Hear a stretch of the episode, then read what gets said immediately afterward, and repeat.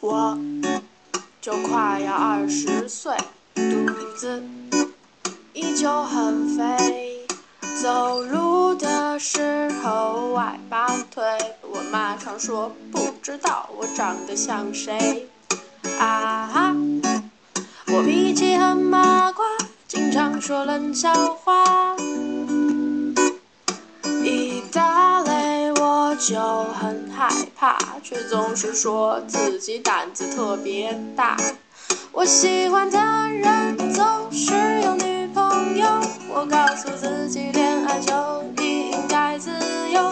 我问那个他能否给我你的手，他摇摇头说不行，我觉得你长太丑。我这样普普通通、平平淡淡、不特殊的女生，也想过我想要学会沉稳，变得认真，内心单纯，最好是在入世册死了以后变个名人。我这样一转一把没特点的女生，也会有粉色泡泡、浪漫背景的小梦。她帅气、可爱、阳光，对人非常真诚。在某个下午，她会说想要和我过完一生。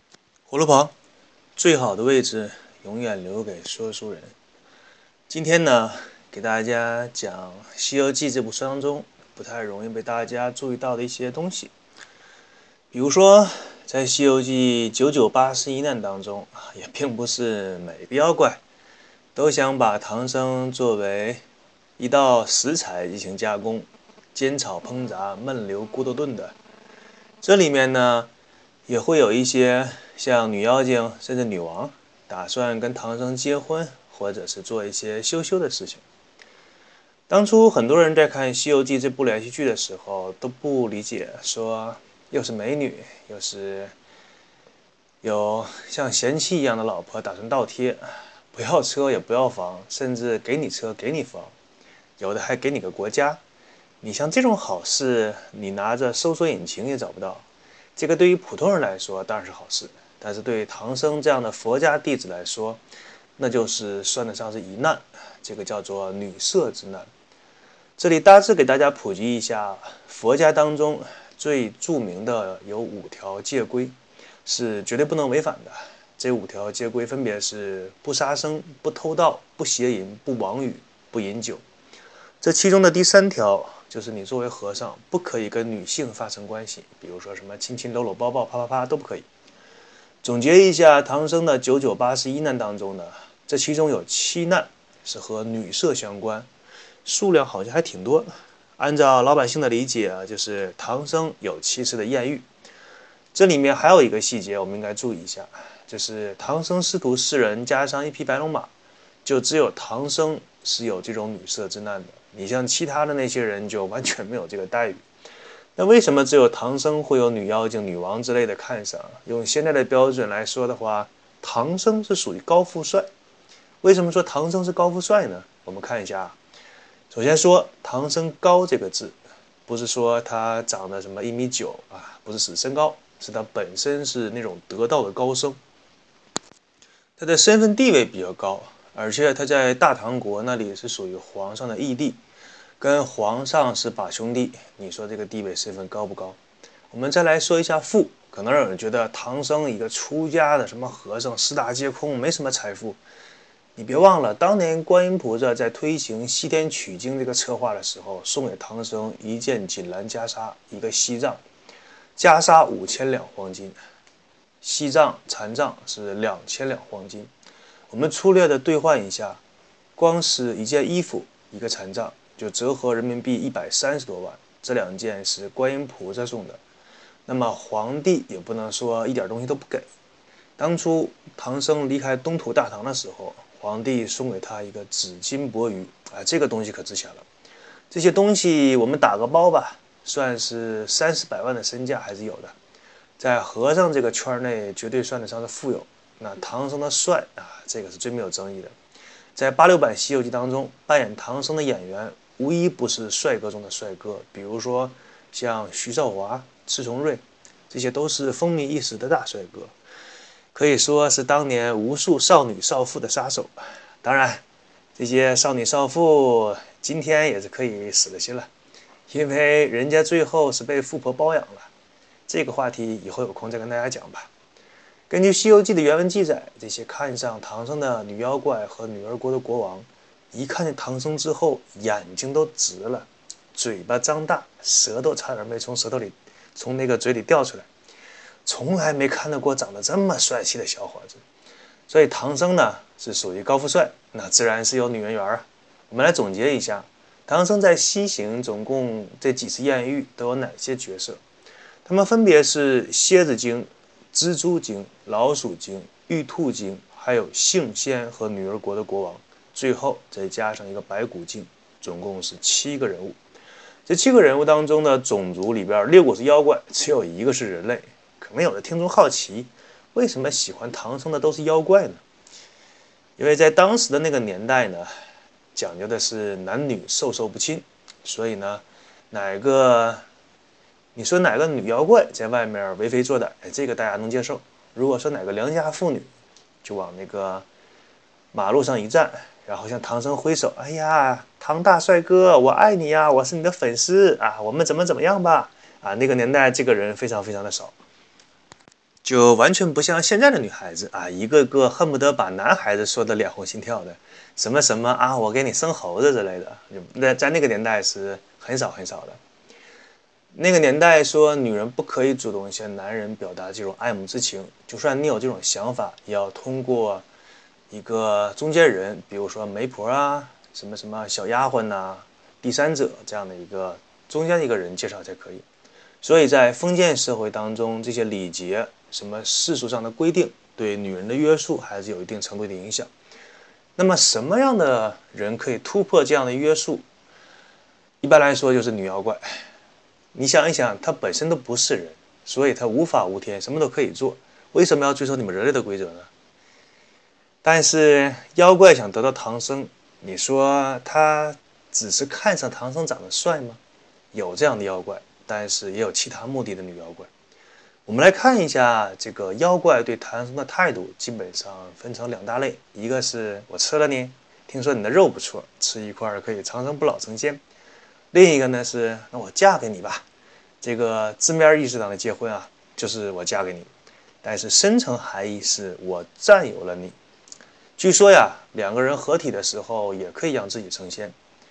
我们先从少儿可以看的尺度来说起，第一个让唐僧在西行路上眼前一亮的妖怪就是白骨精，因为她怎么说也是个女妖怪，所以说虽然说呢，她怀的是吃唐僧肉的目的。可能有的听众好奇，白骨精为什么要算成是唐僧的第一次艳遇呢？他又没有对唐僧怎么样的诱惑？我们来看一下唐僧在遇到白骨精时的那种状态，分析一下他当时的想法，这个人性啊，自然就出来了。我们总的来说呢，饮食男女，食色性也。有人说活着首先要吃饱，那这个是饮食，但是吃饱了之后呢？男人和女人说白了是互相需求、互相吸引的，这个是人性的本质，古今中外都是这样的。我们来看一下，就算你是出家修行的人，你也很难在男女欲望这个地方彻底的把它断绝。说你一点都不想，完全没有这个念头，很难很难，除非你是圣人。我记得当年 Discovery 探索频道在采访一位修女的时候，她说，那些年轻的修女，尤其是那种十几岁的修女，当他们的欲望来的时候，无论是手拿着十字架，用圣水洗了多少次脸，面对着基督的那个受难像，你祷告多少次，都无法压抑那种身体里的欲火，可见这个有多大的力量。所以明白了这点之后，我们再来看白骨精出场的时候，她先是把自己变化成一个少妇，给自己老公送饭。可能有一些喜欢看岛国片的听众，一听到什么成熟少妇这一类的女人，就有独特的喜爱。既然有人有这样一个人群呢，对这一类的特定女性有特殊的好感，那么就说明这一类的女性，她身上一定是有自己独特的魅力的，成熟有味道，了解男人想要什么。也许就是这一类女人她的魅力所在吧。这个给老公送饭的少妇呢，发现唐僧就在森林的路上，于是就想伸手直接去吃唐僧肉，因为他是妖怪嘛。但是这个时候，他被孙悟空在地上画的那个圈儿给击伤了，受伤的时候惨叫一声。唐僧这个时候就看到了，唐僧第一眼看到，哟，有个妹子。这个地方《西游记》的原著是怎么写的呢？写的还是挺到位的。原文写说，唐僧看到。这个妹子之后，唐僧跳江起来。唐僧原来是在地上坐着的啊，一看来了个妹子，一下就跳起来了。这个写的就很有意思。你说一个人他从坐着的状态想起来的时候，一般会慢慢的站起来，但是唐僧可不是，他是噌的一下就跳起来了。你这个时候什么大唐的高僧，赶紧装一下，然后双手合十。哎呀，女施主，你家住在何处呀？到这里来什么事情？还没等白骨精说话，唐僧看到他拎的篮子里有些食物，马上就说：“啊，你是来斋生还愿的吗？”在白骨精还没有说一个字的时候，就连续问了三句。这说明什么呢？唐僧啊，这一路西行，净走一些什么深山老林，在原始自然保护区里打转，多少天都看不到一个人。而唐僧能够看到呢，身边除了猴就是猪。突然间看到一个漂亮的妹子，他也愿意跟妹子多聊两句。唐僧问了之后呢，白骨精的回答呀，然后唐僧再问，白骨精再回答。可能那些没有看过《西游记》原文的听众，你都无法想象，唐僧跟白骨精这一人一妖两个人聊天儿，足足聊了《西游记》那书里边的一篇儿。聊了一整篇儿，聊了一夜，整整的一页都是两个人的聊天记录。这唐僧啊，他可是有道的高僧，平时别人跟他问点佛家的典故啊，也是能说一个字儿就不说两个字儿的人。但这会儿看到了漂亮的妹子，也是愿意多唠两句。这就是人性。这白骨精一看，我再这么跟你唠下去也不是个事儿啊，再聊下去天都黑了。于是就直接问唐僧说：“长老若不嫌弃，要不到我家去吃点东西？”唐僧怎么回答的？唐僧想都没想，说：“可以呀。”当然，那这个时候呢，我们也不能说唐僧就一定对白骨精变化的女人想入非非了。但是可以确认的是，唐僧面对一个漂亮的妹子的时候，也是有一些心动的。正是因为前面有这样的铺垫。当孙悟空把白骨精三次变化的人一而再、再而三的打死之后，唐僧这个时候就下定决心：孙悟空，你走吧，我这庙小装不了你的大神仙，把孙悟空撵回家。当然，唐僧官方的说法是你连续杀害了三条生命，所以我不能留你。呃，估计呀，孙悟空第一次打死那个漂亮的妹子的时候啊，那个唐僧是最为恼火的。我们可以联系一下《西游记》前面的剧情。唐僧发了这么大的脾气，仅仅是因为孙悟空杀害生命吗？当然，唐僧刚刚救下孙悟空的时候，孙悟空为了保护唐僧，曾经打死一只老虎。唐僧这个时候可没有批评孙悟空，而且在晚上还把孙还帮孙悟空把那个剥下来的虎皮为他缝制了一个虎皮裙儿。这杀老虎难道就不是杀害生命吗？那个时候怎么没有看到唐僧说孙悟空杀害生命？为什么在打死白骨精变化的妹子的时候就开始骂孙悟空了呢？如果想知道为什么，那么在下一集再告诉你。感谢大家的收听，拜拜。